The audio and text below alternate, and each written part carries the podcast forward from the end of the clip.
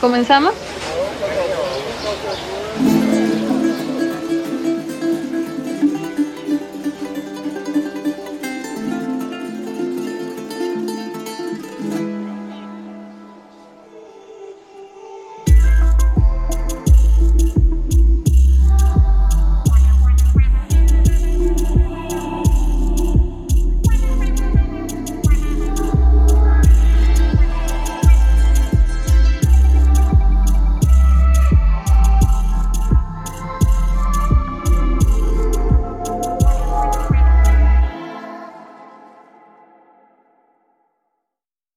Así como una buena charla puede surgir de la nada, en el momento menos esperado y en el lugar a veces menos apropiado, este podcast nace en mi cocina en tierra extranjera mientras añoraba y saboreaba la idea de un delicioso vaso de api caliente, acompañado no solo de un despampanante pastel, sino también de la compañía misma de seres con los que uno logra compartir momentos preciados e inolvidables.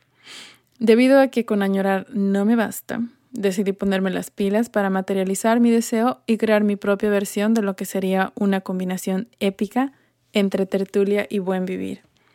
Es así que nace Charlas de API con Pastel. Las personas que entrevisto son personas que de alguna forma, ya sea a través de sus acciones, escritos o a través de la interacción misma que he podido tener con ellos a lo largo del tiempo, han logrado despertar muchísima de mi muy peculiar y latente curiosidad. Mi nombre es Laura, soy un pastel, y te invito a degustar de estas buenas charlas de API con pastel.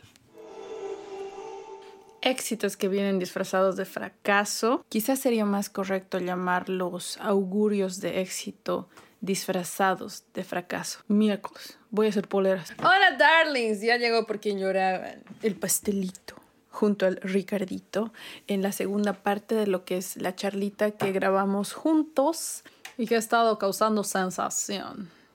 Ella es la sensación del bloque, nena. Eh, ¿Qué les estaba diciendo? Sí, pues el Rich, una belleza. Ahora vamos a explorar su experiencia o su caminar, mejor dicho, como emprendedor.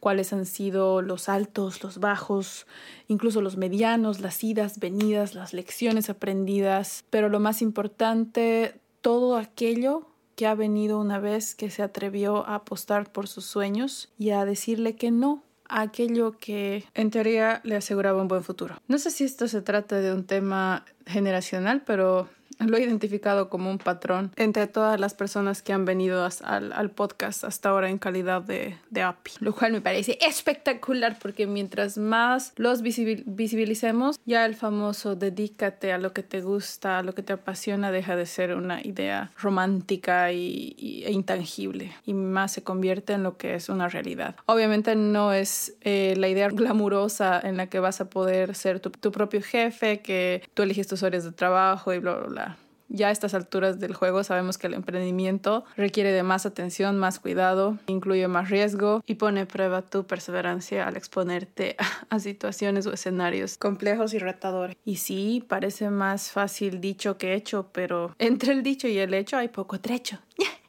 Aparte hablamos acerca de un patrón que pude identificar dentro de todos los estadios de los proyectos de los cuales él ha formado parte como socio de Sekiri y Panel Fresh, que no se los voy a decir, les voy a dejar de tarea, a ver si es que conectan con el episodio, conectan con todo lo que hablamos, todo lo que él nos cuenta y ya me lo, lo logran identificar. Durante la semana los voy a tomar examen.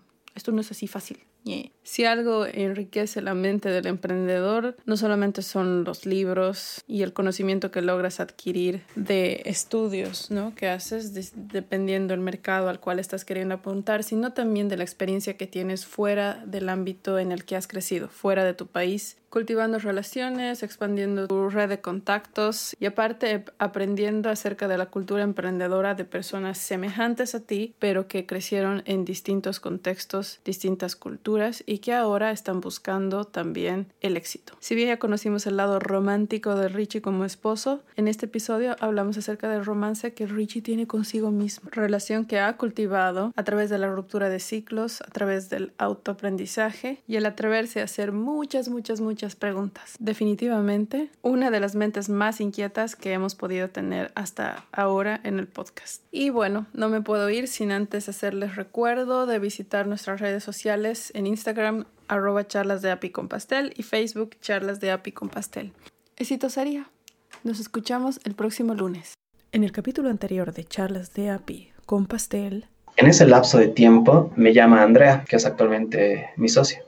Andrea me dice, tengo esta idea de proyecto y me gustaría que me ayudes con el tema económico, me dice, ¿no? O sea, con el tema de proyecciones, con el tema de, toda esta parte de, economía. Y le digo, bueno, veré. Entonces me acuerdo que eh, fuimos a su casa, eran era ella y Wilford, que era la otra persona con la que inició todo esto. Okay. Y empiezan a comentarme lo que ellos tenían en mente, ¿no? Porque era una idea de, de André y de Wilford, que ellos querían hacer un ERP, básicamente un software as a service, que se encargue de manejar todas las finanzas de, de las empresas, ¿no? Y la idea era llegar a todas las pymes de, de Bolivia. Entonces había ahí una proyección bastante interesante, ya que hicimos un análisis del número de empresas y demás que había ahí. Pero, por ejemplo, yo no he empezado, eso es lo que más me gusta de, de mi camino.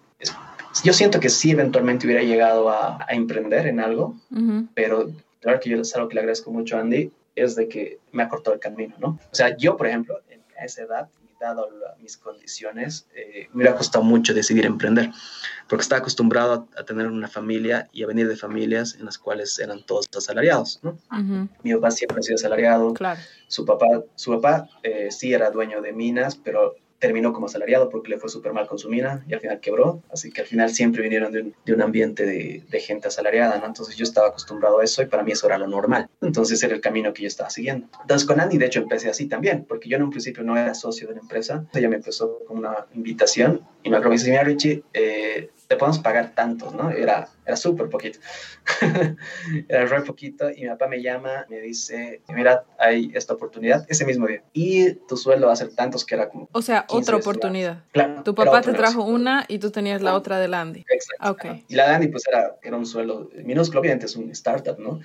Y no, no puedes pagar al principio un, un buen sueldo. Claro. Y la de mi papá era una buena propuesta. Pero al final, no sé, sea, fue algo que me dijo, mira, ahorita soy joven y creo que me puedo dar el chance porque esta, esta idea que tenía Andy con Wilford era muy interesante. Entonces yo digo que esta empresa puede crecer y me gustaría parte de esto, ¿no? Entonces uh -huh. le dije a Andy, dale, comencemos. Yo creo que empezamos así, ¿no? Entonces eh, yo empecé en un principio, como te digo, como, como empleado. Fue corto, ¿no? Fue que al final eh, ya hablamos de, de, sociedad y demás eh, como un año después uh -huh. y, y, al final Wilford se salió y me quedé yo junto con Andy y Dani, que es nuestro otro socio. Me acuerdo que empezamos pensando de que queríamos hacer esta empresa para las pymes. Le, le un principio se llamaba uh, Pro Pyme, me acuerdo, ¿no? Al final eso cambió a Panal porque nos gustaba mucho la idea de las abejas y cómo es que trabajan juntas y nosotros lo que queríamos era un sistema que ayude a que toda tu empresa sea súper eficiente. Y en este proceso tuvimos muchos problemas y muchos errores, ¿no? Que si alguien que está empezando un emprendimiento me escucha, me gustaría que no los cometan.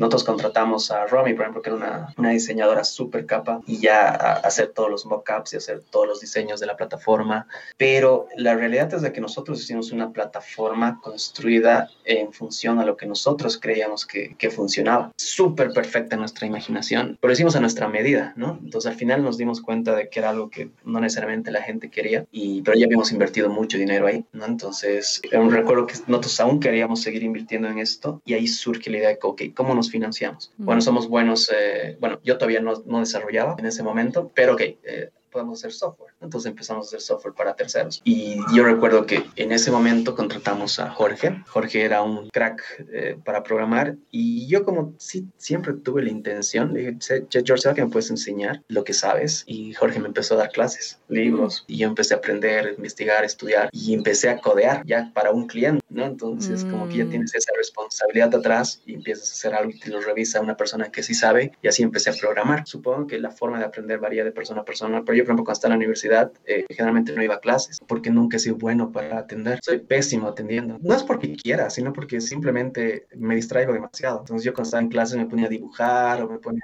¿no? Entonces lo que yo hacía era... Yo estoy hablando de las materias eh, teóricas, ¿no? Eh, era no ir a clases y leerme todo el libro y hacer mis resúmenes y ir a dar exámenes nada más o hacer las tareas que eran importantes y listo. Uh -huh. Entonces solía hacer eso. Entonces cuando Jorge me daba estas instrucciones para programar, me podía investigar, averiguar y empezar a experimentar.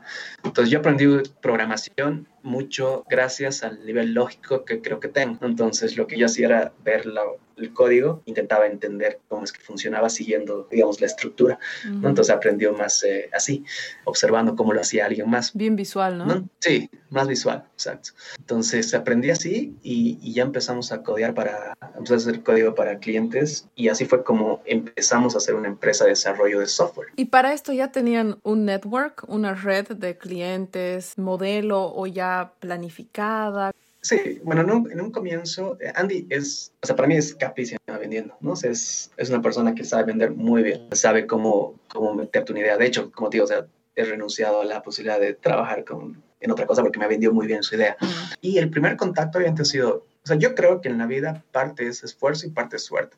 ¿no? Entonces, los primeros dos contratos, de hecho, fueron con, con amigos o conocidos de ella. Entonces, eh, fueron contratos bien interesantes porque eran proyectos bien grandes. Entonces, una empresa que no era muy grande, que éramos nosotros, terminó haciendo dos proyectos súper grandes. De hecho, uno de ellos es QFix, que es el que manejaba todo el tema de reparación de celulares de Tigo, ¿no? O sea, imagínate un software súper grande que construimos nosotros. O sea, tuvimos suerte en un principio. Estos dos softwares grandes que hicimos nos abrieron las puertas.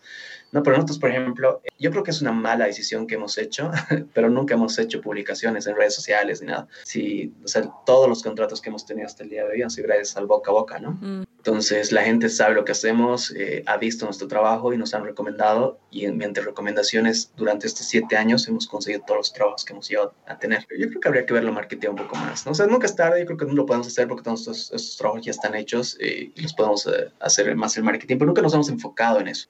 no sin parte, y creo que toda empresa debería hacerse de una marca, ¿no? Mucho más grande, independientemente de que no lo necesite. De que nunca hemos tenido la necesidad, entonces no, no lo hemos hecho, ¿no? Nosotros empezamos a hacer software queriendo eh, solventar esta idea de, de, este software para pymes. Al final nos damos cuenta de que este software para pymes no, digamos, no cumplía las características que requería el mercado. Es un software que a mí me encanta, de hecho lo sigo usando. Nosotros usamos nuestro software para facturar nuestras propias cosas. Por ejemplo, todo genial, pero ¿te das cuenta cómo ha funcionado? Sí, claro, o sea, funciona. Wow, sirve. Porque has hecho algo que pensabas para otros, pero al final te ha servido a ti. Sí, exacto. Y nosotros lo usamos, es con lo que hacemos toda la facturación de Secri, la hacemos mediante nuestro sistema, toda la facturación de Panel Fresh y todo el sistema de Panel Fresh está en base a, este sistema, entonces es lo que nosotros usamos. So, Secri es el sistema, el software. El, software se llama Panal, Secri es la empresa de desarrollo de software. ¿Y qué significa Secri? ¿Tiene algún significado?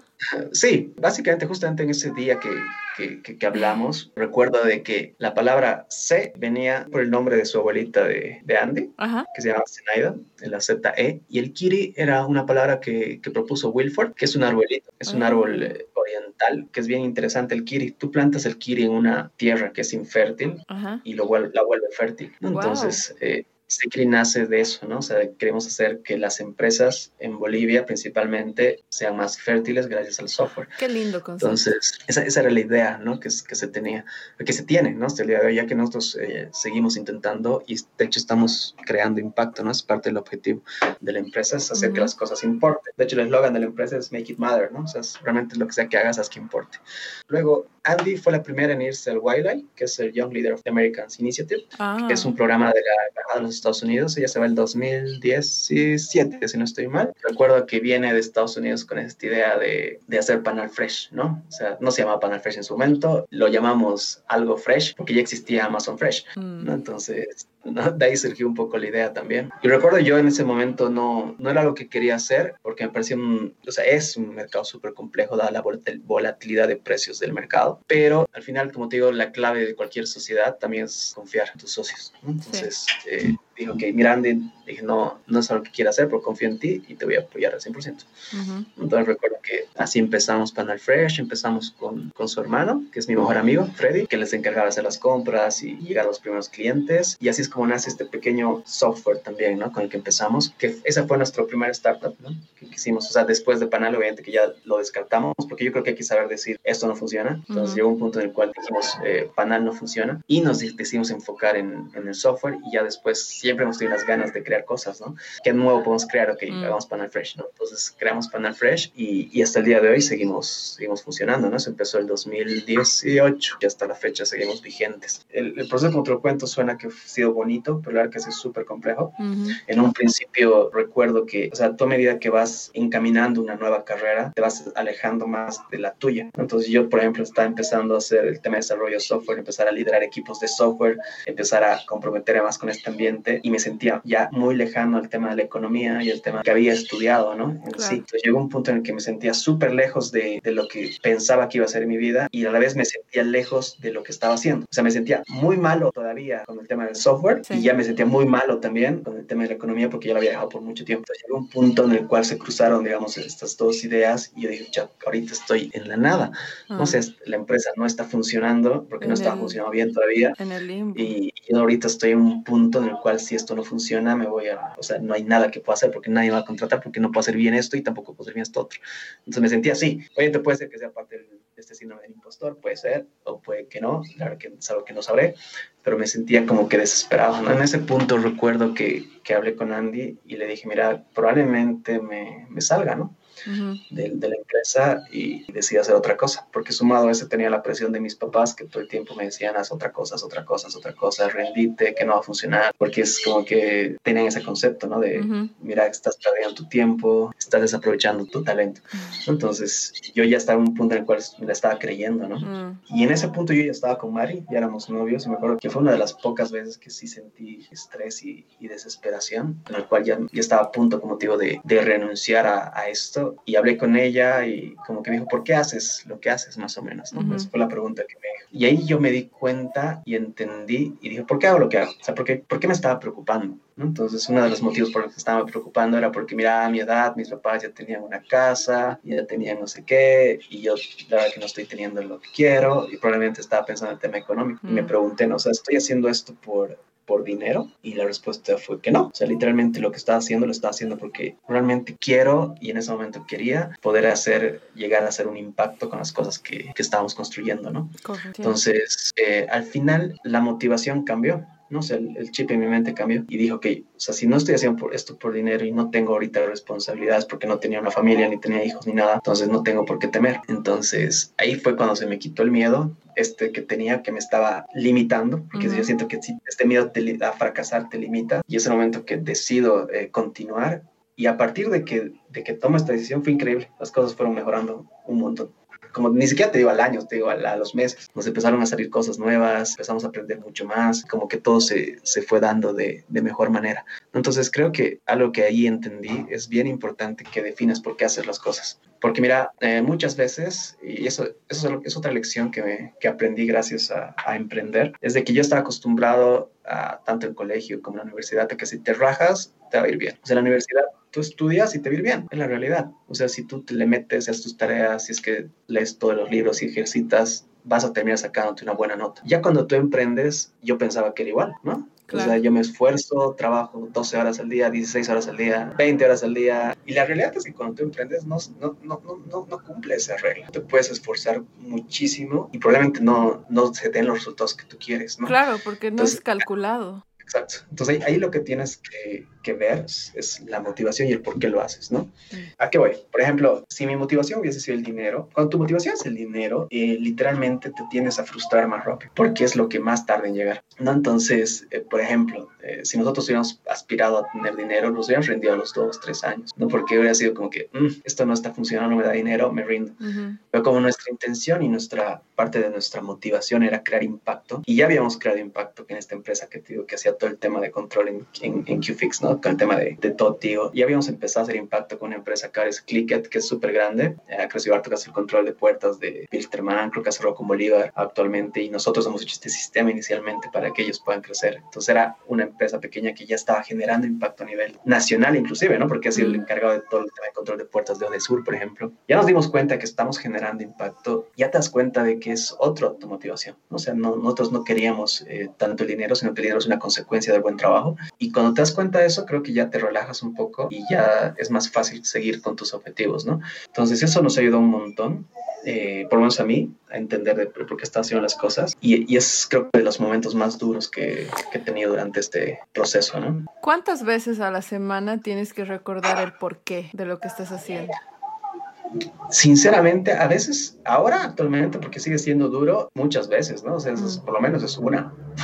es mínimo una vez a la semana, porque creo que es, es algo que a veces se te olvida. Actualmente, si bien nosotros ya somos una empresa en el rubro reconocida, o sea, ya tenemos eh, cierta trayectoria, ya tenemos proyectos bien grandes que hemos desarrollado, ya tenemos un equipo que ha ido creciendo durante el tiempo, siempre te va a generar, o sea, no, no, no tenemos eh, todavía, digamos, un Halasoft, ¿no? O sea, no, no, tenemos una empresa enorme, gigante y reconocida a nivel mundial, ponte. Entonces, siempre, siempre te, te sigue entrando la duda, ¿no? Del por qué sigues haciendo esto. Y ahí ya te respondes, ahora es más fácil responderse. Y ya ves que la gente interactúa con estos proyectos y ya tú te das cuenta, digamos, de que, ah, mira, es por esto, ¿no? Porque estoy ganando aquí una persona que tiene una buena experiencia haciendo esto. Es porque he logrado que esta empresa pase de vender tantos a vender tantos gracias a la solución que le hemos dado. Hemos logrado de que esta, que esta persona sea mucho más eficiente en su trabajo. Entonces ya te das cuenta que de alguna manera estás aportando con un granito de arena a, a la economía nacional, ¿no? Porque mira, lo más fácil para nosotros, y eso te digo sinceramente, sería no trabajar para Bolivia. El boliviano es el cliente más conflictivo que hemos tenido.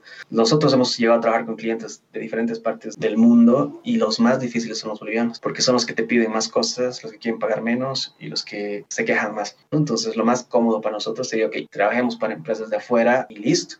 Nos libramos del problema, generamos más dinero y ya. Pues si te das cuenta, si nosotros hacemos eso, eh, dejamos de generar impacto, porque vamos a estar haciendo software para Estados Unidos, software para Europa y no vas a causar ningún impacto en tu región. Obviamente, claro. pues, así causas, ¿no? Cierto impacto ya que tus trabajadores pueden ganar bien y que ese dinero lo reinvierten en, en, en tu país y demás, uh -huh. pero no, no, no tanto así como que en, en, cosas que tú puedes ver, ¿no? Nosotros, por ejemplo, nos hemos metido al tema de la industria del e-commerce y, y, estamos metiéndonos al tema de la automatización y nos gusta ver que las empresas acá tengan, puedan tener acceso a esto, ¿no? Porque ahorita uh -huh. estás hablando de, de, por ejemplo, de sistemas internacionales que te pueden llegar a costar, qué sé yo, 200 mil, 300 mil, medio millón de dólares. Entonces nosotros estamos intentando dar precios claro. accesibles, pero darles software de calidad a las empresas que confían en nosotros acá en Bolivia. ¿no? ¿Cómo logran ustedes lidiar de forma constructiva con estos clientes que son conflictivos?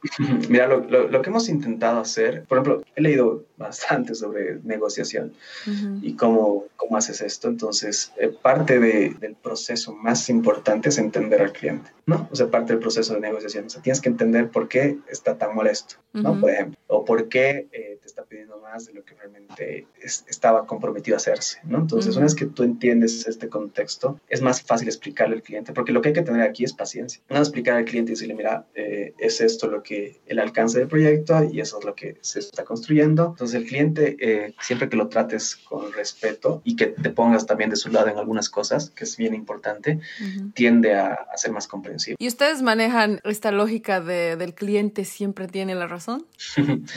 la verdad que no siempre, en realidad no, pero me refiero más al, al, hecho de, por ejemplo, nosotros trabajamos mucho con experiencia de usuario. Intentamos que las cosas que hacemos tengan un, o sea, que realmente funcionen y que sean útiles para la gente que la vaya a utilizar. Y hay clientes que a veces te dicen, no, mira, yo quiero esto aquí y lo quiero porque sí. Entonces, hay que, o sea, ahí hay que explicarles, ¿no? El por qué eso no funcionaría. Entonces, generalmente siempre la peleamos y al final, obviamente, si el cliente se puede enterar cosas. O el, cli o el, el cliente, que es el clásico, ¿cuánto cuesta y por qué tan caro? Ah, ese es, ese es un, un clásico, ¿no? ese, es un, ese es un hecho. Creo que es, es parte de, de, nuestra cultura. Me parece eh, admirable que no hayan desistido de apuntar al cliente boliviano, porque, como dices, esa misma cultura se la rompe con esta contracultura que ustedes están presentando de una forma profesional al ofrecer un servicio, porque se trata también de educar a la gente, ¿no? De, sacarlos de esa forma de pensar tan... A veces pienso que es esto hormonal, porque no tiene mucho respaldo, y educarlos, ¿no?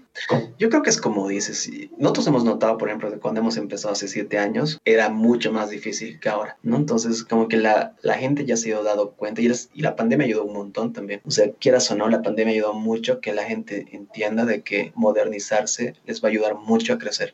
Porque, por ejemplo, los e-commerce, cómo han crecido en, en, Bolivia, ¿no? O sea, yo me acuerdo que antes de la pandemia pedir que alguien me lo traiga a mi casa, que no sea comida, era bien difícil. Uh -huh. En cambio, ahora todo me trae a mi casa. O sea, si bien seguimos en pandemia, estoy seguro que es algo que se va a quedar. ¿no? Sí. O sea, la gente ya no, ya no quiere salir de casa. Entonces, creo que ayudó mucho a entender lo importante que es la tecnología en nuestras vidas y a también darle valor, ¿no? Porque el problema que nosotros nos enfrentamos durante estos años es que la gente no le daba el valor, no es como que lo, toman como algo fácil y sencillo, creo que ahora se han dado cuenta también y es mucho más sencillo que, quieran implementar nuevas tecnologías en sus emprendimientos o empresas, ¿no? Y lo importante es también, pienso, enseñarles cómo hacerlo, porque me he dado cuenta de que tenemos una cultura en la que a ratos nos es muy difícil aprender, dar ese paso, a, aperturarnos a otra opción, pero por miedo a, no entender o a el qué dirán. No sé si, no sé si has sentido eso por parte de, tus clientes o en tu experiencia con Panal Fresh. Sí, no, de hecho, en, como dices, ¿no? en, en, un principio, cuando estás empezando, sí, sí tienes ese miedo, ¿no? Eso es lo que le comentaba a Mari, por ejemplo. No sé si has visto Dragón Rojo, creo que es la película. O Dragón,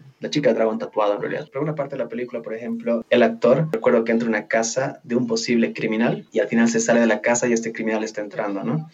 Y le dice, ¿qué estás haciendo aquí? Y el man se pone nervioso. Te invito a un vaso de, no sé, una copa de, algo, ¿no? Entonces el man entra a la casa de esta persona, toma la copa y listo. Después se desmaya, lo secuestran y, y esta persona, eso es increíble cómo las personas, o sea, por miedo al defraudar a alguien, terminamos haciendo cosas que comprometen nuestra vida. Entonces, y me ha pasado, no sé si te ha pasado alguna vez, pero cuando estoy en mi auto, por ejemplo, antes de ver esta película, cuando estaba en mi auto y veía que alguien que me parecía peligroso se me estaba acercando, me daba vergüenza cerrar mi puerta.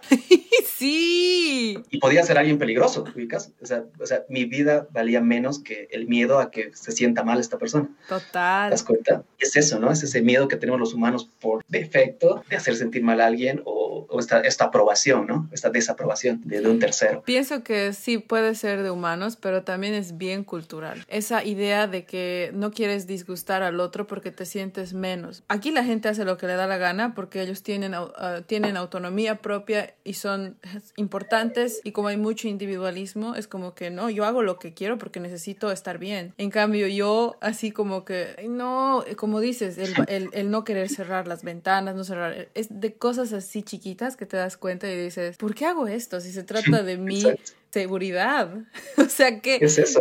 es una disociación así terrible. Y a veces es ese miedo que yo te digo, ¿no? Que tenemos en cualquier cosa que hagamos. Entonces sí, sí mm. teníamos ese miedo nosotros eh, a la hora de hacer nuestros emprendimientos también, ¿no? O sea, el miedo a defraudar. Y actualmente, eh, como te digo, la, ah, el tema que hemos, los planes que hemos estado enfrentando, por ejemplo, últimamente ha sido duros. El tema de la pandemia nos ha pegado fuerte. Si bien ha sido bastante positivo del lado del desarrollo de software, ha sido bastante negativo para, para Panel Fresh, por ejemplo. Nos ha tocado vivirla fuerte porque en un principio nuestros principales clientes eran restaurantes o son, y esta pandemia los ha afectado de... Oh, sí, es una de, las industrias más afectadas. Entonces, literalmente hemos perdido a nuestros clientes principales en un principio y nos ha tomado meses, ¿no? Recuperarlos, porque ellos también les ha tomado meses recuperarse, ¿no? De, de, esta crisis. Pero ahí, hemos, ahí sí hemos tenido que, que, resistir. Eh, como digo, no queríamos despedir a nadie, no hemos despedido a nadie, de hecho. Wow. Eh, si bien hemos incurrido en pérdidas durante varios meses, eh, después ya nos hemos ido recuperando y sabíamos que la industria se iba a recuperar y que nosotros nos íbamos a recuperar también con ella. Entonces hemos, hemos continuado y a la fecha ya ahora ya estamos bien otra vez, ¿no? O sea, entonces y, proceso. Y el hecho de que hayan recuperado se ha debido a que los restaurantes han recuperado también, ustedes han,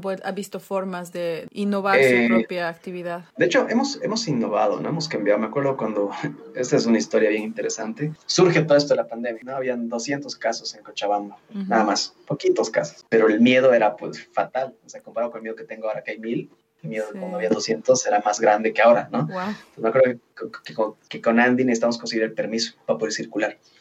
Y fuimos pues súper disfrazados a la cancha, porque era por ahí, teníamos que ir a tránsito y queríamos ver cómo estaba la cancha a nivel de, de ventas, ¿no? Entonces me acuerdo que era bien interesante la experiencia porque si ponías algo en la bolsa era como que no, no pongas al piso, la psicosis era más alta. Pero ahí empezamos con intentar conseguir esto del permiso, no lo conseguimos, era una cola súper larga. Entonces dijimos, ok, ¿qué hacemos? Y lo chistoso es que en Panel Fresh aparecía en ATV, aparecía en Retuno, aparecía en Intel como una de las empresas que podía entregar productos a las casas. Pero la, alcaldía no nos, no nos, quería dar el permiso. Hmm. O sea, es lo chistoso. o sea, los medios nos, nos, nos, promocionaban, por decirlo de alguna manera, pero la alcaldía no nos daba el permiso y eso que éramos una empresa de distribución de alimentos. Entonces, eh, ¿qué es lo que hacemos en un principio para cambiar? Ok, los restaurantes no están operando. Eh, lo que hicimos fue eh, conseguir, hicimos un sistema de voluntariado, porque en parte queríamos ayudar, queríamos ayudar a la gente y lo que hicimos fue hacer eso. Entonces, teníamos una base de datos datos de voluntarios en toda Bolivia. Hicimos un pequeño sistemita para que estos voluntarios puedan recibir los pedidos de la gente y hacer las entregas en su zona. Entonces, en un principio a mí, por ejemplo, me tocó la zona en la que estaba y Andy también y todos los chicos tenían sus zonas y recibíamos pedidos de gente y hacíamos las entregas y no cobrábamos nada, ¿no? Del delivery. O sea, como te digo, sí. O sea, este, esta fue, digamos, un cambio también de, de, de, cómo hacemos las cosas, pero no, no lo hicimos tanto como para ganar dinero, sino era más un tema social, ¿no? Pues fue una forma en la, cual eh, evolucionó un poco la empresa y pasó de ser, digamos, una empresa que distribuía productos por mayor a terceros u otras empresas, a ser una empresa que ayudaba a distribución de productos de la canasta familiar a familias, ¿no? Con diferentes voluntarios. Empezamos así, eh, también nos enfocamos bastante en después, ¿no? Cuando ya se recuperaron los restaurantes, creamos una plataforma. Era la idea de, de, ayudar a estos restaurantes, en la cual los restaurantes podrían ofertar sus pedidos, sus productos, perdón. La gente hacer la, compra de los mismos, para la dirección de entrega y que tengan una alternativa diferente a la de pedidos ya, eh, sin comisiones, para que puedan hacer la entrega de sus pedidos. Ese fue la, la siguiente cambio que se hizo en la empresa. Actualmente ya ya recuperándonos y ya recuperándonos ellos también, ya volvimos un poco a la dinámica anterior, ¿no? Pero ese fue lo, la evolución que tuvo la empresa durante la pandemia. Ya fue un poco más social que... Que lucrativa solamente. Sí, ese fue el impacto que intentamos conseguir.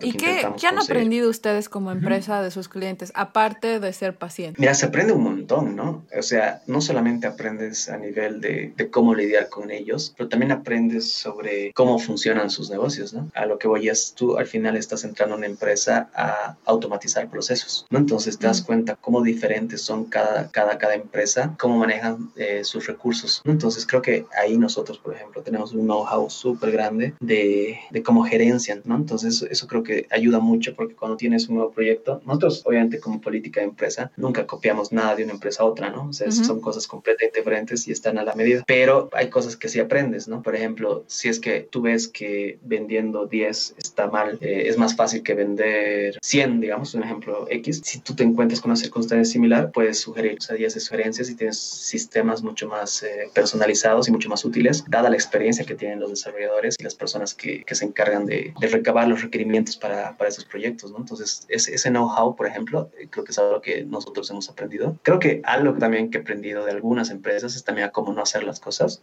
creo que eso es algo súper útil porque hemos visto, por ejemplo, como más que todo en temas de liderazgo, ¿no? Hemos, nos hemos topado con empresas que sí manejan muy bien el liderazgo y otras que lo manejan muy mal. Entonces, justamente hacer evidente cómo no liderar a tu equipo, creo que es algo que, que por lo menos yo he aprendido. Tú entras, ¿no? Al, al core de estas empresas, tú hablas con sus empleados, hablas con sus gerentes, hablas inclusive con los clientes para hacer los requerimientos. Entonces aprendes de, de todos estos mundos, ¿no? Que son diferentes y aprendes de sus perspectivas y sabes también por qué son así. Y si pudieses usar una palabra para describir la coyuntura del emprendimiento o la cultura emprendedora de Bolivia, ¿qué palabra usaría? Si vamos a hablar de algo, para mí es difícil, ¿no? No solamente por el hecho de que emprender es difícil en cualquier parte del mundo, sino porque acá nos las ponen bien feo. Al, al que voy es en el tema de impositivo, por ejemplo. Mm. Y luego en el tema de apoyo económico. Ahora están empezando a surgir ciertas cosas de apoyo económico, emprendimientos. Pero en su momento, por ejemplo, si tú quieres emprender, ya está impuestos ahí buscándote para sacarte una buena tajada del, del porcentaje, ¿no? Y por ejemplo, nosotros en Security tenemos una empresa de desarrollo de software en la cual solamente podemos comprar papel,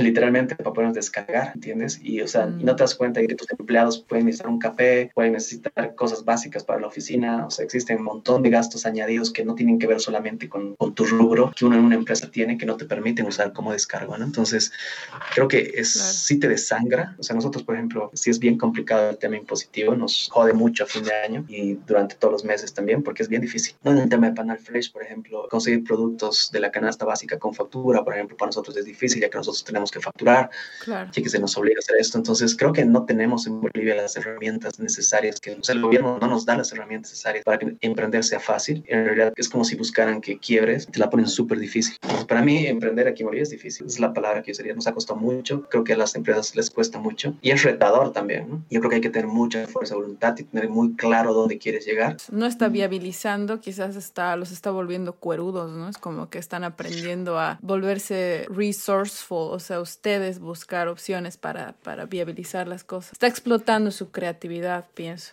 Eso, eso creo que es algo que tiene, eso es algo que hablábamos, ¿no? Pero ahora con Kian, pero hablamos del boliviano en general. Creo que tiene eso, ¿no? Uh, tiene esta viveza criolla que, que, que, dicen que, que, es capaz de encontrar soluciones a cosas complejas.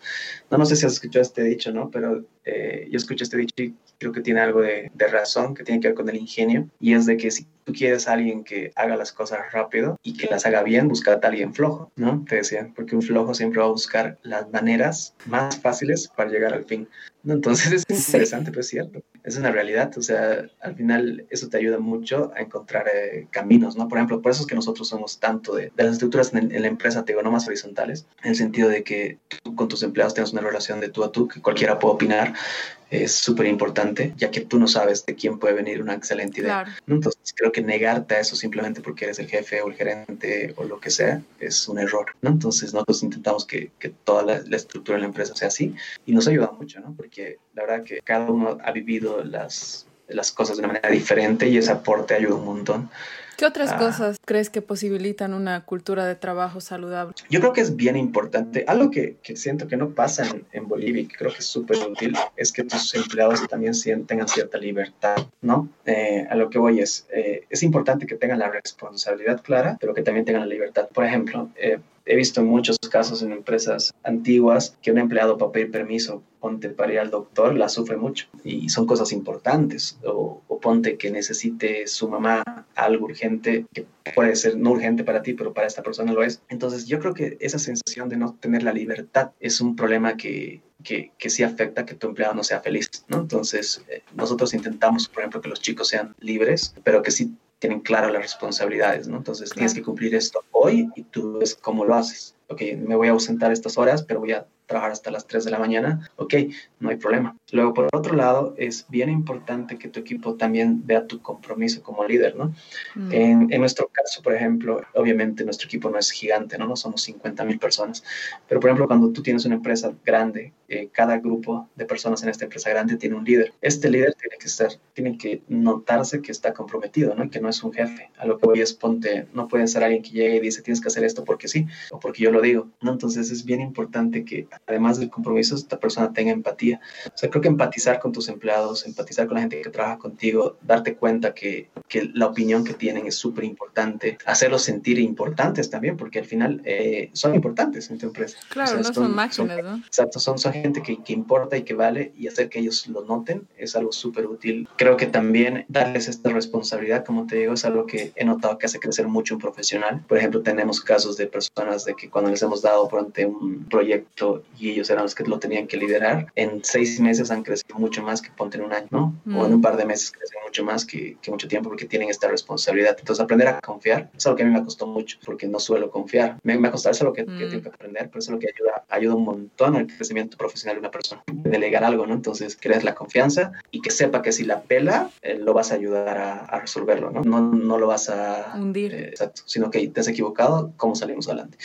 Entonces creo que eso es bien importante en cualquier equipo. Eh, nosotros, por ejemplo, en la empresa, o sea, la, la, las chicos realmente son, son toditos personas súper comprometidas. Siento que, que realmente sienten que, que, lo que están haciendo importa. Creo que han logrado percibir eso también. Algo que no me gusta de las personas que trabajan en empresas, y eso es culpa de la empresa, es que estén mirando el reloj. Son las seis, me tengo que ir y se van corriendo. Es porque realmente odian lo que están haciendo. Entonces a mí me gusta tener gente que trabaje y que, por ejemplo, yo en la oficina, cuando teníamos oficina, supongo que ya pronto volveremos, eran las siete de la noche, ponte o las 8 de la noche y de repente se paraba uno de los chicos y decía, ay, Dios mío, ya son las 8, tengo que ir. Y se iba corriendo, ¿no? Porque no se daba cuenta que el tiempo estaba pasando y que tenía que hacer otras cosas y que ya era muy tarde. Entonces creo que lograr eso es bien importante, o sea, lograr que la gente que trabaja contigo se sienta cómoda en su lugar de trabajo, que se sienta apreciada y que realmente tenga esta libertad que te digo, ¿no? Para mí la libertad es bien importante. Sí, Sí, muy cierto. Y ahora para continuar, quisiera que nos hables acerca de tu experiencia con el programa Wildlife aquí en Estados Unidos. Creo que has venido el 2018, si no me equivoco. Correcto. ¿Qué tal? ¿Cómo, sí, cómo has encontrado? Bueno, creo que lo has encontrado en, en con la ayuda de tu socia, ¿verdad? Eh, sí, yo ya he conocido el programa porque de hecho el primero que fue este programa de mis amigos fue Wilson Saavedra. Okay. Wilson fue el primero que venir. De hecho, fue en la primera generación el Will. Eh, yo ya ubicaba un poco el programa. Después de Will fue Andy. De hecho, es una, me parece una muy buena experiencia, ¿no? Entonces, me acuerdo que me postulé el último día, que estaban abiertas las postulaciones. Era un sábado, ¿no? Tú me ayudaste igual con el tema de los textos. Te pasé los textos de la postulación. Me acuerdo que me ayudaste con eso. Sí. Te me ayudaste con el tema de la entrevista, ¿no? Entonces, eran, sabía que se iban a presentar mil personas y sabía de qué tratar el programa. Básicamente, el programa trata de ayudar a emprendimientos a, nivel de Latinoamérica y el Caribe que ya estén funcionando a que vayan a Estados Unidos y puedan hacer una relación con, con, con Estados Unidos, ¿no? Entonces te mandan a empresas de tu rubro, ¿no? Entonces, básicamente eh, tú trabajas con estas empresas y la idea es que hace crecer tu network, ¿no? Y poder conseguir una relación con una empresa en Estados Unidos. Esa era parte del objetivo. Mí me parecía genial porque al final nosotros hacemos también, aparte de hacer software para microempresas y para empresas, también hacemos parte de outsourcing, ¿no? Entonces era una oportunidad interesante para conseguir eh, algún contacto en Estados Unidos. Entonces, ok, me postulo, eh, sabía que iban a postularse como mil, mil personas, no estoy mal en Bolivia, y dije, ok, es lograble, ¿no? Recuerdo que, que me mandan un mail, ha sido seleccionado para la entrevista y estaba súper feliz. Y dije, ok, vamos a la entrevista y me acuerdo que hablé contigo, te llamé, y dije, ya, porque la entrevista es en inglés, la verdad que no hablo inglés hace mucho tiempo. y, te conté un poquito mi pitch y, empezamos, eh, bueno, ya, ya me sentí un poco más tranquila y me ayudaste un montón. Y bueno, vamos a la entrevista y nos dicen, les damos la respuesta en tres meses. Pasa un tiempo, entra mi mail y me salía que, estaba seleccionado y que tenía que hacer mi proceso de visa, ¿no? Mm. Era para mí soy el elegido. Pero a la vez también estaba muy nervioso. No, porque mira, yo la primera vez que salí del país tenía siete años, porque vivíamos en Colombia con mi papá durante un año y aquí hizo su maestría allá. Entonces, eh, después de eso no había vuelto a salir de Bolivia, ¿no? Menos a Estados Unidos. Entonces, la, la idea se me ponía un poco nerviosa y sumado a eso, eh, también, como te digo, esta parte extrovertida que tenía de niño ya no la tenía más, ¿no? O sea, si bien mis amigos y la gente que como no se dice, Richie, tú eres una persona extrovertida, no pareces tímido. Yo sí me siento una persona súper tímida, ¿no? Entonces, sí tenía un poco de, de nervios, conocer otro país, de conocer otra gente. Al final, ya llega el día del viaje, ahí conozco a varios emprendedores acá de Bolivia que me parecen increíbles, con los cuales con algunos aún mantengo una amistad. Eh, me toca, me recuerdo que me toca Austin, ya había leído mucho de Austin, Texas, ¿no? Entonces era como que, ah, qué bacana, quería que me toque Washington o New York, no sé, ciudades más clásicas. claro, las típicas. Ahora obviamente soy súper agradecido porque me ha tocado, de hecho, de los mejores lugares donde puedes estar en Estados Unidos. Y me doy cuenta ahora porque hay muchas cosas increíbles pasando en Austin, Texas. Sí, actualmente. Hoy en día, mucha gente se está yendo ahí. Pero yo en un principio contigo estaba súper enojado. Y de paso a mis amigos, a los de otros lugares, los están mandando hoteles. Pues si te mandan hoteles cinco estrellas, donde tienes tu lavandera y tienes feto, y a mí me mandaron al campus universitario. Como que me doy cuenta ahora, ¿no? Lo, lo mal agradecido que puedes llegar a ser como persona, cuando en realidad te estaba teniendo una experiencia increíble, ¿no? Porque más allá del conocimiento técnico que puedes llegar a tener, porque al final te mandan a trabajar con empresas en Estados Unidos yo fui a trabajar eh, justamente con Michael, que tenía un emprendimiento, todavía no tenía una empresa, que estaba trabajando en TechStars, que justamente es una aceleradora en Estados Unidos bastante grande, y yo iba a sus oficinas y había como que él trabajaba, ¿no? Él tenía un proyecto para, él tenía un niño, tiene un hijo con diabetes, pero de estas diabetes que necesitas estar conectado a, la insulina todo el tiempo, porque si se te baja el azúcar y no lo controlas, te puedes morir. Entonces él desarrolló todo un sistema de alarma para los padres, o sea que si el azúcar baja, existen alarmas que puedan notificar al padre de que su hijo está pudiendo tener un problema, ¿no? Entonces era un emprendimiento muy interesante. Y más allá, como te digo, de la experiencia esta de trabajar con una empresa en Estados Unidos, es el network, ¿no? Entonces la gente que conoces. Por ejemplo, ahora siento que puedo llegar, por ejemplo, a Colombia y me puedo quedar en la casa de un amigo. Puedo ir a Chile, me puedo quedar en la casa de otro amigo. Puedo ir a México, puedo ir con otro amigo. Puedo ir a Brasil, puedo ir con otro amigo. Tengo amigos en, en gran parte de Latinoamérica que, que sé que me darían sus casas por una parte para que yo me quede ahí y los conozca. Más allá de eso, el aprendizaje de las diferentes culturas. Es muy diferente una persona de Chile que una de Brasil, que una de México, que una de Barbados son personas completamente diferentes y poder aprender de sus culturas y cómo ven la vida ayuda un montón. Cómo han liderado sus, sus, sus, emprendimientos, cómo es que ellos, por ejemplo, ven la vida, el, el, manejo de sus empresas, es bien interesante. Entonces creo que ese know-how es lo que más me ha, me ha gustado, ¿no? El que, el que ellos me han podido aportar la experiencia esta de conocer diferentes estados de los, de los, Estados Unidos igual me ha gustado mucho, ya que empezamos en Detroit, de ahí me voy a, Austin. En Austin me, me, quedo como cuatro semanas. En este tiempo justo tuvimos mucha suerte porque eh, había el Startup Week, que es una mm. semana en Austin donde está un montón de emprendimientos exponiendo lo que están haciendo y tú les puedes hacer preguntas y, y, demás. Entonces ahí yo igual aprendí un montón también de mi host, ¿no? Porque tú tienes un host que es el que te acoge en su empresa. Entonces eh, creo que aprendí mucho de la cultura igual algo que tal vez tú me puedas decir eh, con mayor exactitud. Tuve una reunión en la Universidad de Texas con un investigador, ¿no? Que el, el, man me dice que él no era de Austin, él había vivido en diferentes estados de los Estados Unidos y me dice, mira, ¿qué te parece Austin, no? Me dice, me parece genial, me parece una cultura súper linda, la verdad que tenía otra imagen de los Estados Unidos. Y el man me dice, ten cuidado con tu percepción porque Austin no es Estados Unidos, me dice. O sea, la gente aquí es muy diferente que, que, en el resto de los Estados Unidos. Y yo la verdad que no lo había notado por cositas chiquitas, ¿no? Pero por ejemplo, tú en Austin cuando pasas la calle, literalmente todos los autos frenan para que tú pases y estés bien. Cuando llegamos a Washington, esa es una experiencia bien chistosa.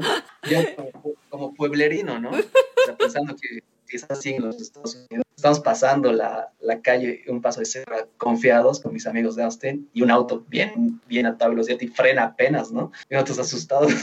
¿Qué pasa aquí? Es que Entonces, es por ejemplo, ese cambio, ese cambio de cultura, por ejemplo, igual que hay en Estados Unidos de estado a estado, es algo que me ha gustado mucho ver. Es abismal. Por ejemplo, eso, la experiencia que he tenido en Washington, por ejemplo, con la experiencia que he tenido en Miami, es completamente diferente también. O sea, en Miami, por ejemplo, es, la gente es mucho más relajada. Me acuerdo en los, aer en los aeropuertos, eh, en los otros aeropuertos que estábamos, era pues como que quítate esto, que no sé qué, te tenían mucho más control. Llegabas a Miami, era como que, ah, pasa. como que no importa, ¿no? De una vez, de una vez. Era como que yo, yo sacando todas mis cosas y pensando que era igual, y no, pues la gente es mucho más relajada ahí. A, a nivel profesional es increíble también, porque te abre la, la mente, ¿no? O sea, te ayuda, te, te ayuda a tener nuevas ideas, eh, hacer cierto switch en tu cabeza de, de cómo pues, se mueve la gente en los Estados Unidos y cómo hace negocios la gente en los Estados Unidos, ¿no? Claro. Entonces, eso sí, sí, sí, sí lo agradezco mucho, pero lo que más me ha gustado de todo esto ha sido la gente que he conocido. Qué lindo. Me alegra tanto que lo hayas podido experimentar. ¿Cuánto tiempo has estado acá en los Estados Unidos? En total han de ser cinco semanas. ¡Oh! Cinco Imagínate semanas. en cinco semanas. Todo te ha debido llegar así como sopapo. sí. Pero es realmente invaluable y como dices, de estado a estado, la experiencia siempre va a ser distinta. Y tú Exacto. te has ido a un estado del sur en el que sí, de hecho, la vibra es distinta. Sé que la gente es más relajada, es más, más cálida. Uh -huh. La experiencia en la costa nor, nore, noreste, que es donde estoy yo, y he estado viviendo acá ya cinco años, es totalmente distinta. La gente aquí o sea, aquí la, la vida es as, as, as, es como en las películas, ¿no? De que todo es you go, go, go, go, go. La interacción misma con la gente es mucho más, más fría, digamos, no más superficial, porque la gente está metida en lo suyo. Sí es ley el que tienes que dejar pasar al, al pedestre, pero eh, en los metrópolis, por ejemplo, en, en, DC, en Nueva York, en, el, en Filadelfia, en el centro, olvídate, o sea, la gente, es, el tráfico es así masivo, entonces es como en la cancha, allá en Bolivia, como en La Paz, eh, en el Prado, o sea, si te piso, tu culpa, digamos. Obviamente, aquí no, ¿no? Aquí si te pisan, no es tu culpa, ¿no? Pero, o sea, me refiero a que es un, es un ritmo muy, muy acelerado tanto para el pedestre como para el que, el maneja, el que maneja y sí tienes que, que cuidarte más. Yo, yo, creo que te gustaría harto Austin Lau porque te cuento que tienen esta igual, esta cultura de los animales bien bien fuerte, ¿no? O sea, tú puedes entrar con tus animales prácticamente a todo lado, ¿no? Entonces, como a ti te gustan tanto los animalitos, yo creo que te gustaría estar allá. Por ejemplo, yo cuando estaba en TechStars tenía como cinco perros a mi alrededor que se me acercaban, o sea, en un lugar de trabajo, ubicas. O sea, la, sí. la, gente está trabajando, están con sus perros ahí. Como dices, la gente es súper relajada. Tú veías eh, a los manes que estaban ahí en los parques, en el piso, sentados a las 3 de la tarde, a las 4 de la tarde, Eso, un día normal. Entonces, como digo, la gente es bien relajada, yo creo que te, te, gustaría mucho. Igual me ha ayudado mucho también, eso me olvidé de comentarte, a romper pre prejuicios. ¿no? Oh. O sea, yo sí, yo sí entiendo eh, la gente que dice que sufre discriminación y demás,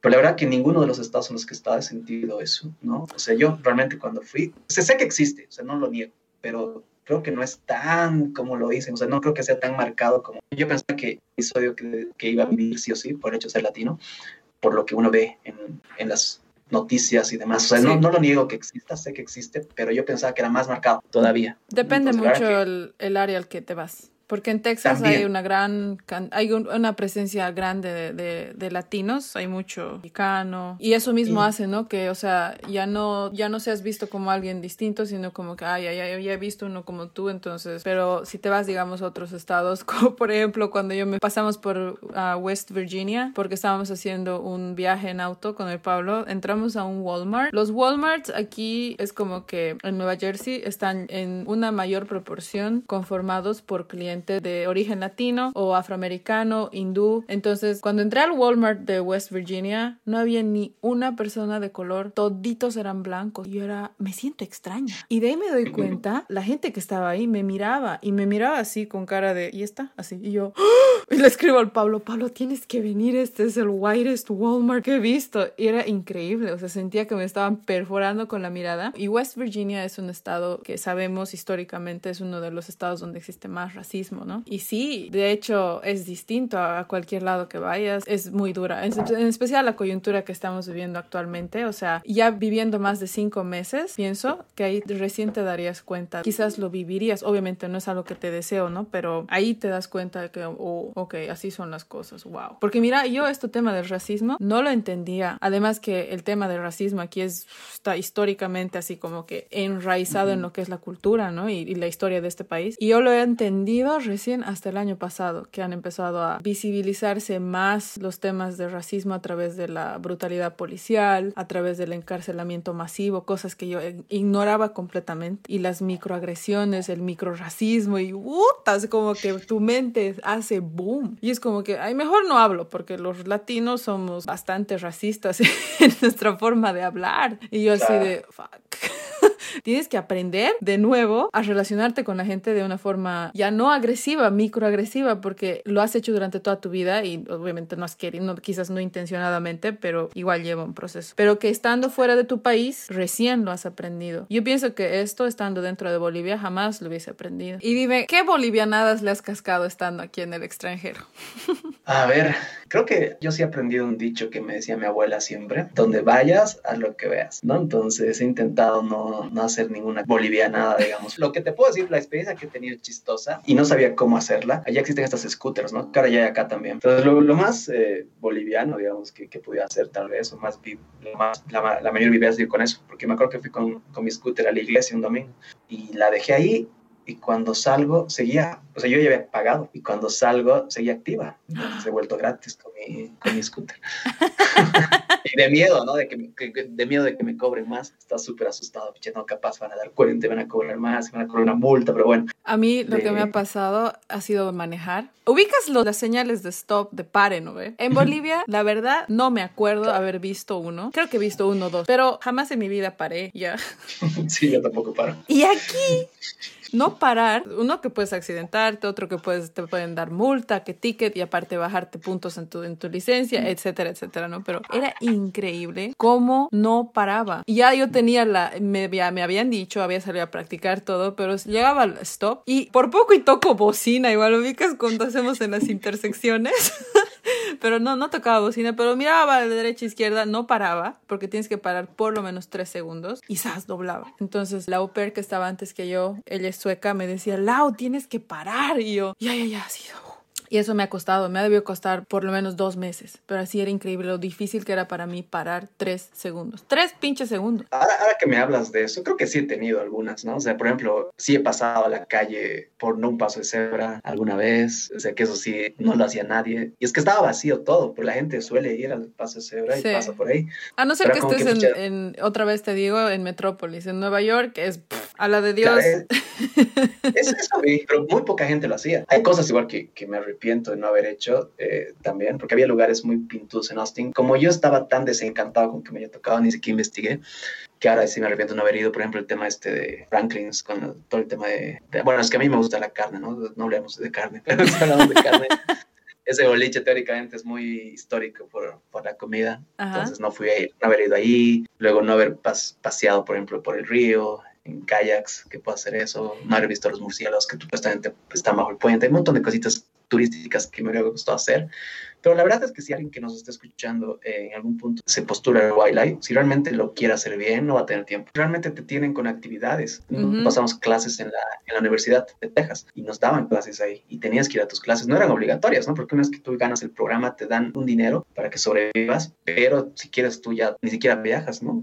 o te vuelves el mismo día y no te van a pedir ese dinero de vuelta. O sea, puedes, no puedes ir, si quieres no vas a los programas, tú, tú decides qué hacer. Entonces, si tú has ido a mejorar tu emprendimiento, tienes que buscar empresas que estén haciendo lo que tú haces, tienes que hablar con otros emprendedores. Y la que tiempo para el turismo te, te, queda muy poco, ¿no? Pero sí hay una experiencia que te quería contar, eh, que sí tuvimos. El domingo eh, había que tener una actividad recreativa, era al azar. Había gente que le había tocado ir a un estadio y ver un partido de, de fútbol americano, había otra gente que le tocó ir a un concierto, y a nosotros nos tocó ir a compartir con una familia. Entonces era como que, pucha, qué aburrido. sé qué voy a ir a hacer con, una familia en, los Estados Unidos. Pero fue súper lindo y ahora lo agradezco un montón. ¿Por qué lo que hicimos? Nosotros eh, hicimos algo que, que nosotros íbamos a una familia y vivíamos el fin de semana. Entonces, lo que esta familia hizo con nosotros fue hacer una actividad bien bonita, en la cual con la gente del barrio, tú llevabas comida a la casa de, de, otra persona en esa casa y tú compartías con la gente de esta casa y luego todos los de esta casa se iban a otra casa y al final la reunión se hacía gigante. Luego ahí podía hablar con arquitectos, con ingenieros, se podía hablar con gente que, que, hace cosas en los Estados Unidos de, y eran gente mayor, ¿no? Porque eran toditos superando los 50 años y me encantaba mm. esa experiencia. Y dime una cosa, o sea, pienso que por más de que uno sea dueño y soberano de su propio destino, su propia vida, o sea, necesitas un safety net, como que un sistema de apoyo. ¿Quiénes conforman ese sistema de apoyo en tu vida? Bueno, a nivel empresarial, obviamente son mis socios. Literalmente cuando yo me sentí mal, porque pasa, ¿no? O sea, hace, hace, un par de meses nomás me sentí un poco bajoneado porque tienes bajones. O sea, lo que sea que hagas, por muy exitoso que seas, siempre vas a tener momentos malos y yo cuento con ellos porque ellos me ayudan a levantarme, ¿no? Me ayudan a ver las cosas diferente. A nivel personal, obviamente mis esposas, Mari, ayuda mucho cuando estoy estresado, cuando no tengo las ideas muy claras, me ayuda mucho a encontrar el centro y poderme estabilizar otra vez. Y el apoyo que siempre tengo, igual es súper importante en mi vida, más allá de que ya no los vea mucho, son mis papás, que si bien han cometido ciertos errores, siento, en la crianza, creo que como cualquier padre, o sea, yo no dudo que los voy a cometer también, creo que lo, lo que han aportado en mi vida y lo que siguen aportando es mucho más grande, ¿no? Entonces es un apoyo súper grande que tengo de mis papás y mi hermana, eh, con los que cuento. Teniendo una idea general acerca de tu vida profesional, personal. ¿Qué hay de ti así como ser individual? ¿Qué prácticas, hábitos has cultivado para no solo ser el joven exitoso y padre amoroso que eres, pero sino también para mantenerte cuerdo, para, para cuidar de tu cuerpo, de tu alma, de ti mismo? Mira, lo que siempre he ido practicando desde chiquito, y es por eso que mis amigos, por ejemplo, en colegio me llamaban abuelo, o sea, era el abuelo para ellos, porque era una persona ya demasiado responsable, o sea, desde pequeño algo que he intentado cultivar es eso, la responsabilidad. Y te digo esto que es bien importante y es por eso que te decía que el tema de los papás y que te den responsabilidad es súper útil, porque nosotros, mis papás, por ejemplo, nos dejaron solos en mi casa a los 18 años, porque mi papá trabajaba como agrónomo en cualquier parte de Bolivia, siempre andaba migrando de un lugar a ah, otro. Y por ejemplo, para la universidad nos daban dinero para todo el año.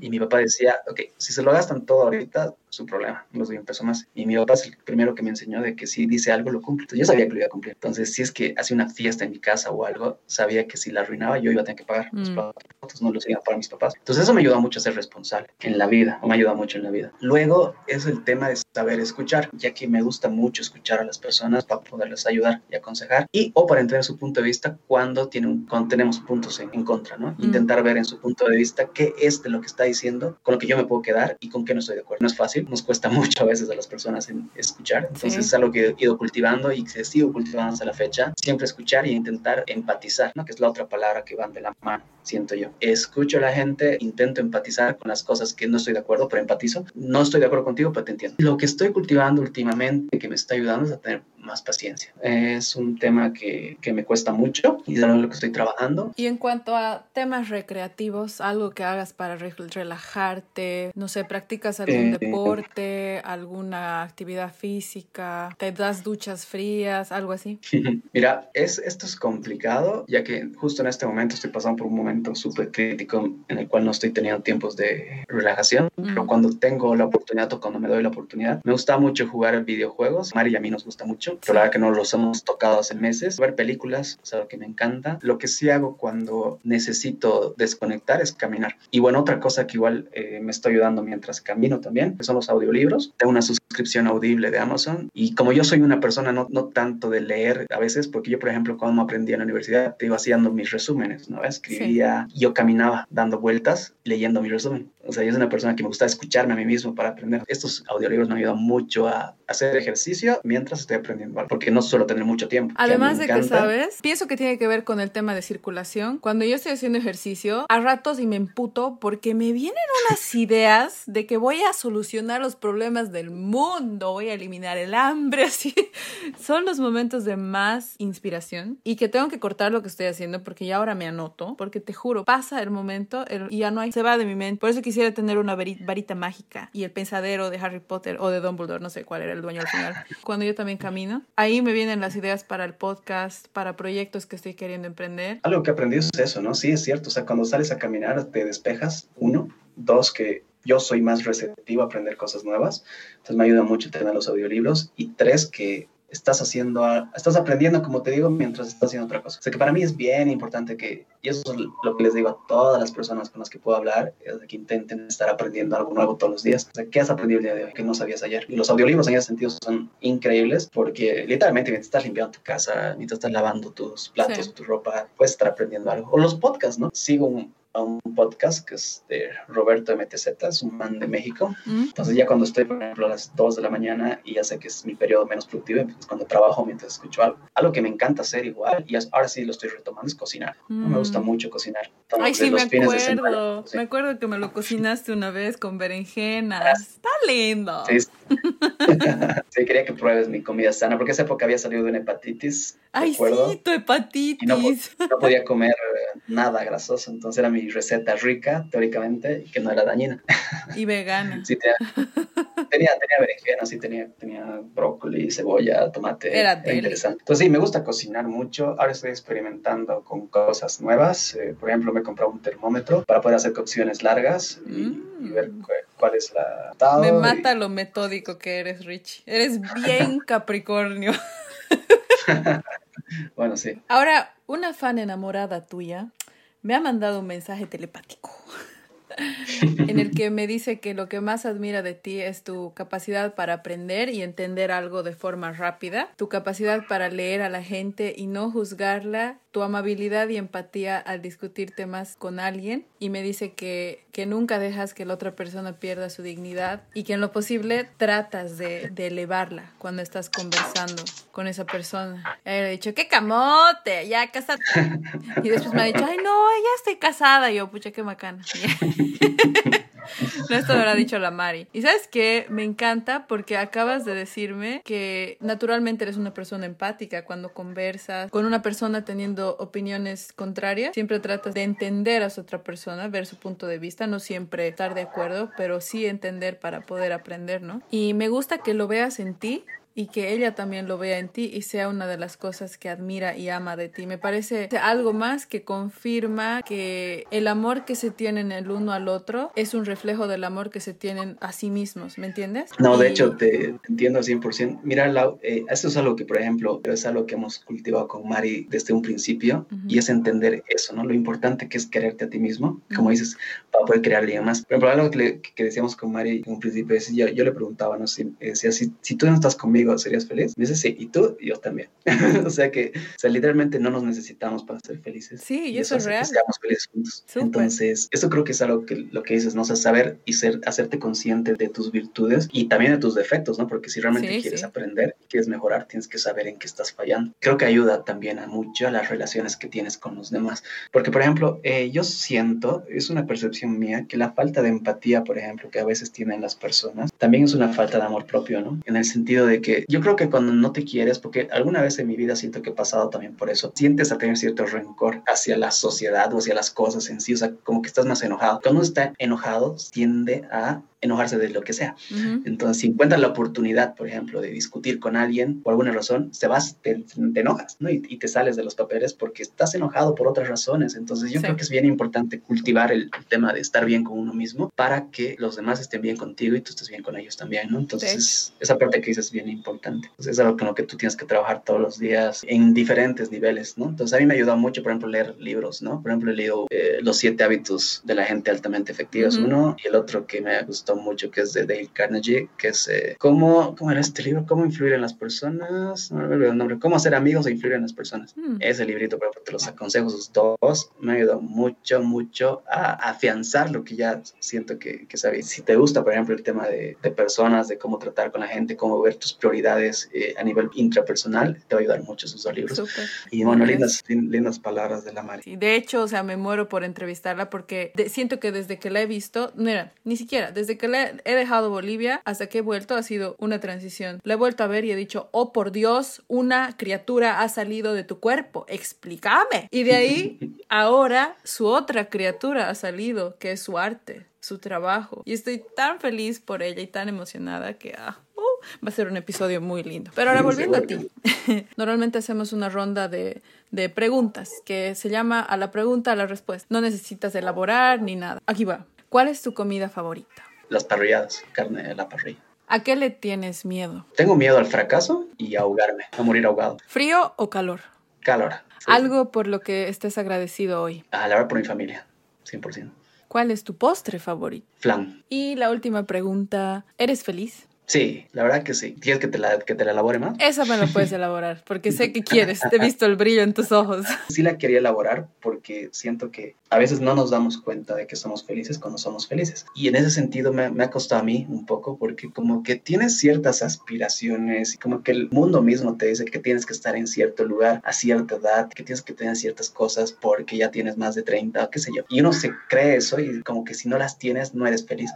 ¿No? Entonces, algo que, que, me ha ayudado mucho es entender y aprender a apreciar las cosas más chiquitas y darte cuenta que esas son las cosas que, que realmente te hacen feliz y a vivir el, el, día a día, ¿no? Por ejemplo, como te digo, ver a mi hija que me sonríe en las mañanas me hace feliz, poder cocinar me hace feliz, poder trabajar con mi equipo y reírnos un momento me hace feliz, ver el resultado que, que hacemos con, con, las cosas que estamos haciendo. Por ejemplo, estoy hablando de soluciones tecnológicas, ¿no? Damos una solución y las personas están recibiendo mucho gracias a estas soluciones, eso me hace feliz. Yo, por ejemplo, ahorita no me considero una persona eh, adinerada ni una persona que a nivel material lo tenga todo, pero sí considero que tengo lo necesario que me permite tener estas pequeñas cositas que hacen que cada uno de mis días sean realmente una, una alegría, ¿no? Obviamente que tienes tus, tus bajones y todo como cualquier persona, pero en general yo creo que tenemos que aprender a apreciar estas cosas y darnos cuenta que, que se puede ser feliz con, con, lo que uno tiene, ¿no? Y con eso no digo sí. que no haya que aspirar a más, porque yo creo que la ambición es buena, siempre cuando no, no llega a ser enfermiza, no vas a llegar a, a nada si no tienes cierta ambición, o sea, la ambición es parte de, del proceso y uno como emprendedor, por ejemplo, tiene que tener ambición, o sea, tienes que querer algo, ¿no? Eso es, es importante, claro, sí. pero creo que también aprender a entender tu realidad, aceptarla y ser feliz con ella es importante.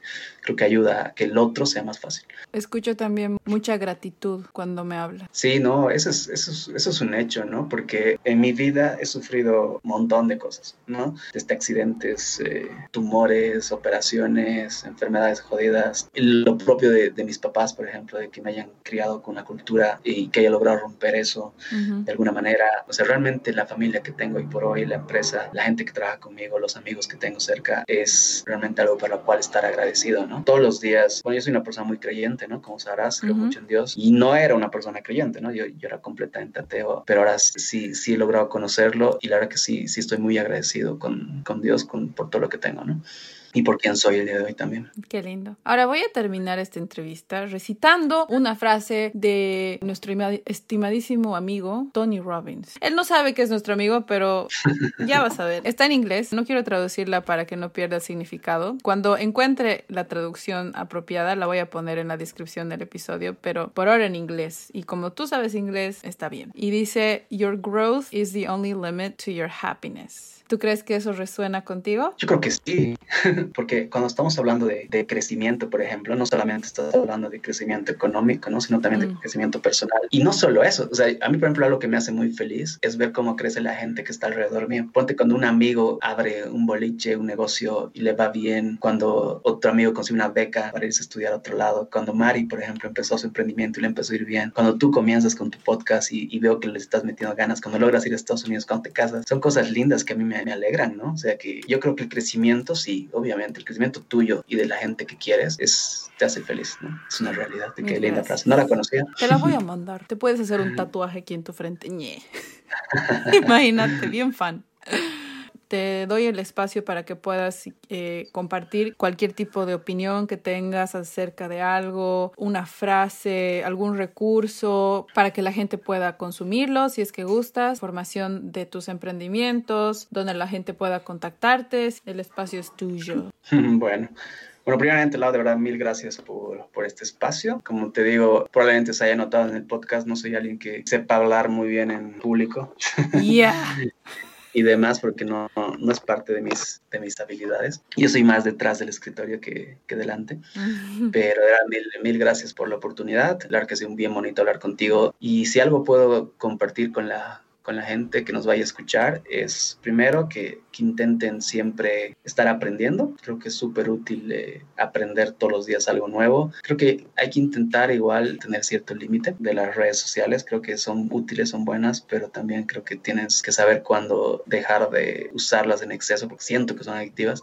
Entonces, y a mí me ayuda harto, ¿no? No ver noticias, por ejemplo, me ayuda mucho a no tener tanto estrés. Y luego respecto a contenido que, les aconsejo si están pensando o intentando emprender, son ciertos libros, ¿no? Que pueden ayudar, por ejemplo, Zero to One de Peter Thiel es bastante útil. Las biografías, por ejemplo, son bastante útiles. Las de Steve Jobs es, interesante, la de Elon Musk es interesante. Obviamente, ninguno de estos te van a dar la llave al éxito, pero sí te dan algunas herramientas y te ayudan, ¿no? Y como te digo, a nivel de crecimiento personal, las que te mencionaba anteriormente, ¿no? Los siete hábitos de las personas altamente efectivas, cómo ser amigos, influir en las personas de Carnegie, son súper útiles si quieren eh, aprender a tratar con la gente, cómo realmente comunicarse con la gente para que la gente los escuche. Y luego las personas que tienen una familia o quieren tener una familia, les aconsejaría mucho que mejoren la comunicación. Es algo que he visto que es un problema en general en las familias y que antes de, de, cualquier decisión intenten llegar siempre a consensos, intenten no gritarse y faltarse el respeto. Yo creo que el momento que te faltas el respeto con alguien es el momento en el cual las cosas empiezan a ir mal. Entonces creo que la clave es esa, respetarse los unos a los otros siempre. Súper, de hecho sí, mil gracias. Y no te hagas que si bien le cascas, deberías dar charlas, ya no el hombre detrás del escritor, frente al escritor.